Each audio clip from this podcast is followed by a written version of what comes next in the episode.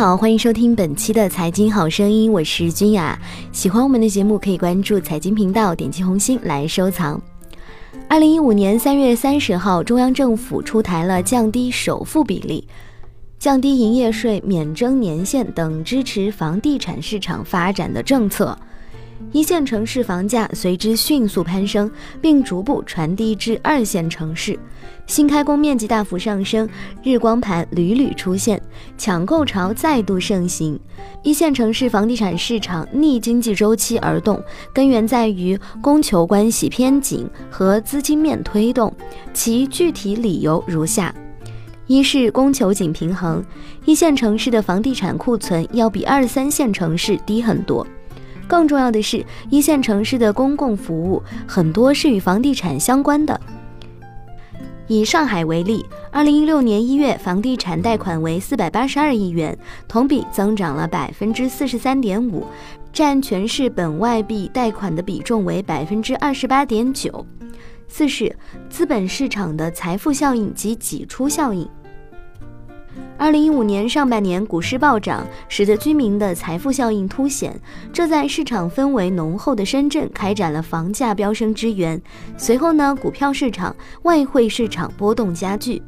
特别是股票市场的持续大幅下跌，对于投资型资金具有挤出效应。在这一背景下，房地产政策松绑和股市挤出效应，触发了大量的资金配置房地产的诉求。五是市场预期的变化，大部分人对于一线城市的高房价及其演进的趋势是心存敬畏的。例如，北京房价的趋势线基本上是一条趋势为四十五度左右的上升曲线，而每次调整呢，似乎都是以最佳的买入机会。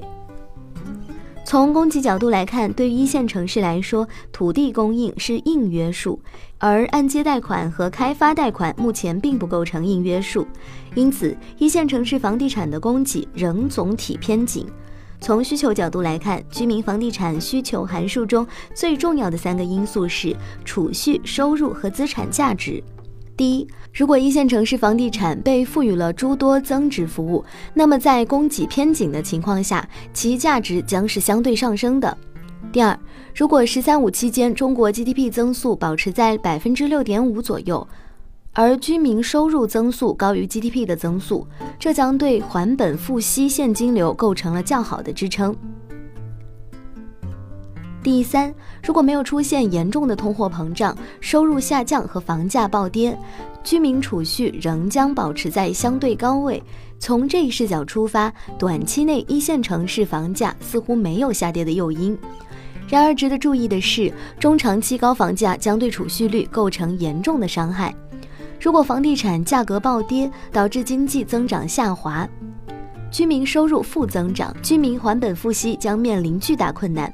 进而，居民部门呢就会面临以下三种冲击：一是储蓄消失殆尽；二是负债率急剧上升；三是断供止赎。